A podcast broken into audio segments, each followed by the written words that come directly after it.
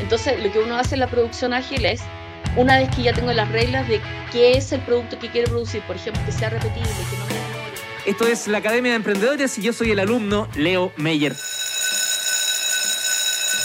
Muy bien, y es momento de conectar con una profe que está viajando por el mundo. Ya nos contará ella en qué parte está. Lo importante es que aplica lo que nos enseña. Ella lidera el curso Metodologías Ágiles y hoy vamos a revisar de qué se trata esto de la producción ágil. Bienvenida a esta conversación a la gerente autómata diseñadora de servicios TI Hanapak. ¿Cómo está, profe? Hola, muy bien. Estoy en Ciudad de México para en una temporada de trabajo fuera y probando si efectivamente el teletrabajo funciona. ¿Y hasta aquí cómo anda? Está buenísimo, en realidad esta empresa siempre fue teletrabajo, con la única diferencia que ahora tengo una hora de diferencia, así que estoy un poco... estoy ajustándome, básicamente. Muy bien. Sí, pero se puede, se puede, sí. ¿De qué se trata esta clase de hoy? Pues que las dos primeras tuvo mucho interés porque a pesar de lo que podíamos pensar aquí en la Academia de Emprendedores, pocas personas saben realmente lo que son las metodologías ágiles, pero la gran mayoría lo supone, que no es lo mismo. Bueno, tomando como un poco recapitulado, la metodología ágil es no necesariamente es una serie de herramientas, sino una filosofía de trabajo. Y la filosofía de trabajo es valoriza tu trabajo, valoriza a las personas y crea valor a la persona que recibe tu trabajo. Pensando en eso, eh, hay, un, hay, un, tema con respecto a la producción, que es como, eh, no es el concepto de ordenar, las cosas que tú haces, sino cómo las produces. Y eh, bueno, esta es una conversación que siempre he tenido con, mucha gente que se dedica a consultorías, sobre todo gente que se dedica a servicios, de cómo producir algo que te sirva para lo siguiente. O sea, no siempre estás reinventando la rueda cada vez que haces un servicio. Eh, y si das una consultoría es eh, cómo puedo producir esta consultoría de forma que lo que estoy haciendo en esta consultoría me sirva la siguiente. Y eso también aplica para gente que hace manufactura y todo. Y el mejor ejemplo que me parece que puedo tener de producción ágil tiene que ver con los menús de sushi. Entonces, cuando tú entras a un local malo de sushi, ¿cómo sabes que el local es malo? Excepto si es asiático. Pero cuando vas a un local normal asiático, lo que pasa es que tienen estas cartas enormes, ridículas, pero es porque son gente muy nazi. Eh, entonces tienen de todo y siempre está fresco. Pero si vas a un local normal de sushi, te vas a dar cuenta que mientras más compleja es, es el menú, mientras más complejas son las combinaciones y mientras menos explícito es como hace las combinaciones, más se tarda la barra de sushi en entregar los productos. Lejos. Y eso tiene que ver mucho con producción ágil. Es tú, lo que tú ofreces va a determinar el cómo tú vas a trabajar y cómo vas a tener que entregar. Si entregas productos que son todos de ingredientes distintos, vas a tener que tener proveedores distintos, vas a tener que tener administración distinta, vas a tener que tener procesos de armado distintos y finalmente lo que tú hagas con un producto no te va a servir para el resto. Y eso es muy, muy típico en consultoría y eso es muy, muy típico también en restaurantes. Entonces, ¿qué es lo que hace uno? Uno optimiza lo que va a vender para poder producir aquello que quiere vender. Tengo una pregunta. Y, dígame. A menos que la vocación de esa consultoría, o en este caso de ese local de sushi, sea justamente entregar, eh, eh, que, su mayor valor sea entregar todas las combinaciones posibles. Por ejemplo, eso es algo súper interesante.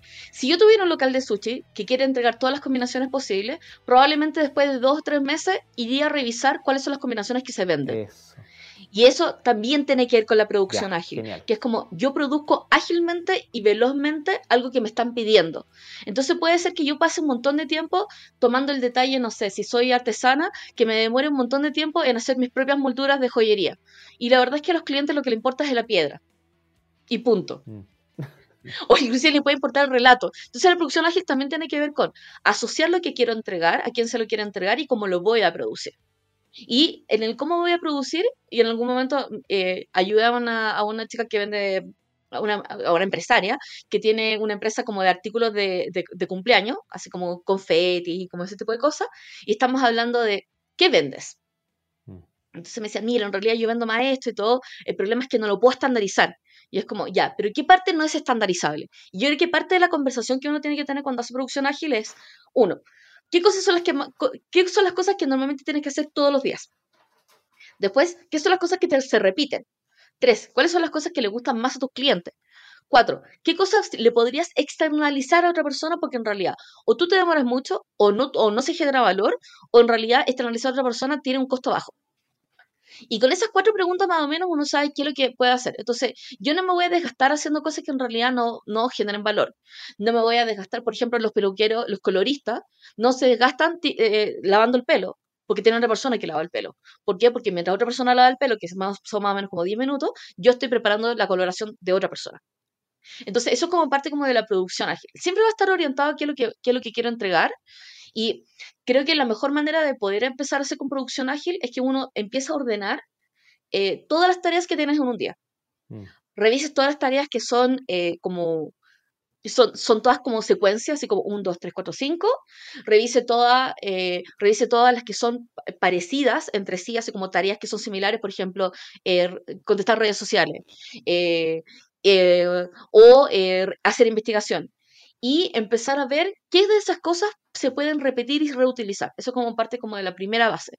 Es como ¿Qué, son cosas que si yo investigo las podría convertir en un producto? Que son las cosas que en realidad yo hago y las podría compartir y podrían ser parte de redes sociales, o sea, parte de mi contenido. Y en, producción ágil es toda la producción. Es la producción de, marketing, la producción comercial, es la producción, eh, es la producción de manufactura del producto final, inclusive es la producción de las, de las presentaciones. Y ahí les voy a contar algo gracioso. Por ejemplo, uno ve Deloitte o ve Accenture, ya, todos esos consultores tienen cientos y cientos y cientos de presentaciones prehechas, hechas de antes. Y cuando tienen que presentar a un cliente por primera vez, lo que hacen es hacer un copy-paste de las presentaciones. Y eso es como un desde la producción ágil, reutilizar algo que tú ya hiciste. Por ejemplo, si tenemos un producto que nosotros ya desarrollamos con el cliente, ¿qué es lo que aprendimos de eso? ¿Y qué es lo que podemos guardar? Entonces, por ejemplo, esta diseñadora de confetis de, cumpleaños ya tenía un montón de diseños listos. Entonces, en realidad, el siguiente cliente que llegara con pidiendo, no sé, Peppa Pig, la verdad es que simplemente se le cambiaba el nombre. Y eso es como parte de lo que uno puede hacer. Y entender, entender qué es lo de uno y qué es lo que puede hacer otro también es súper importante. Hay un montón de... Eh, eso, eso que puede hacer otro no solo es para, lo, para aprender a trabajar con los externos, sino que en el mismo equipo, ¿cierto? Es como la delegación y, y los trabajos que cada uno tiene que Totalmente, sí. Y ahí hay, un, hay una cosa interesante. Hay cosas que hay, hay muchos que me dicen, no, es que en realidad no puedo confiar que la otra persona lo haga como yo. Y eso es, una, es un máximo. La verdad es que lo que tú necesitas es que la persona lo haga como se necesita hacerse. Tienes un producto resultante. No es que necesitas un proceso igual. Y por eso, por eso hay muchos emprendedores que dicen, no, lo que pasa es que no lo hacen como yo. No, no, no. Busca gente que lo haga bien. El, cómo, el proceso, cómo lo vayan a hacer ya es otra cosa. Y, eh, y en producción ágil también, la producción no es ágil si depende de solamente una persona. Y esa también es una reflexión que uno tiene que hacer como emprendedor. Es como, ¿qué es lo que hago yo? ¿Qué es lo que puede hacer otro? Y finalmente, ¿cómo, cómo lo voy a estandarizar? Y parte de la producción ágil es poder irse a vacaciones. Y, hay, muchos que dicen, no, sí. A México, por ejemplo. Voy, eh, claro, que, siga continuando la producción, si que me voy, siga. Eh, y la parte de la producción ágil es como, de lo que yo hago, de todo lo que yo hago, esté disponible ese contenido y otra persona lo pueda tomar y lo pueda continuar. O sea, hay un tema como de continuidad operacional que es lo que uno está buscando en la producción. Profe, se nos va el tiempo y antes de cerrar esta, esta clase, eh, una duda. Cuando yo filtro, cuando yo digo voy a volver a los sushi solo por comodidad y por gusto, ¿ah? de los 70 que yo tenía preparaciones, me di cuenta y después de la clase de la profesora Hanabak, entendí que hay 12, por ejemplo, que son los más eficientes en su producción, elaboración, entrega, proveedores, etc. ¿En qué momento yo reviso si quizás algo cambió para empezar a agregar el 13, el 14 y el 15? Que en algún momento los saqué todos, pero, pero quiero crecer, quiero, quiero volver a retomar eso. ¿Se puede o se sacan para Bueno, por lo menos no, pero es interesante porque yo creo que la producción ágil depende mucho del segmento, del segmento de, consumidores al cual estás atendiendo. Y también hay un área como de innovación que uno quiere implementar. Entonces, lo que uno hace en la producción ágil es, una vez que ya tengo las reglas de qué es el producto que quiere producir, por ejemplo, que sea repetible, que no me demore, que no tenga problemas de, que no tenga problemas de, logística, eh, que lo pueda congelar, que no me tome demasiado espacio, que dure, que sea fresco, que sea demandado, voy incorporando bajo esas mismas reglas el siguiente producto. Entonces, las reglas de producción me, me, dicen cuál va a ser el siguiente producto, lo pruebo dos o tres meses y vuelvo al ruedo. Eh, pero en general uno lo va a ir arreglando, arreglando y también hay una cosa bien particular. En producción ágil uno tiene que reconocer qué es aquello que uno puede agregarle al producto, que es de bajo costo, no me genera problemas en el proceso y que potencialmente pueda aumentar mis ventas. Entonces, por ejemplo, en el caso del sushi, algo que no interviene en el proceso del sushi son las salsas. Mm. Entonces, eso es como, como parte de entender el todo y que lo que uno de lo que uno consume y le entrega al cliente.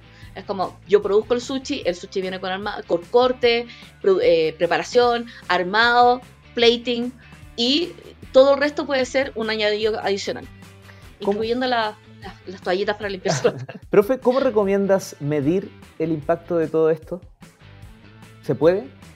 Bueno, sí, se puede. De hecho, la, como la primera fase es ver eh, tu cadena de producción, cómo produces algo, cuánto te demoras, cuánto inversión requiere de tiempo y de materiales. Ese es como tu primer, el, primer desde. Y después lo que hace es decir, ok, de todo este proceso, cuánto me demoro y medirlo.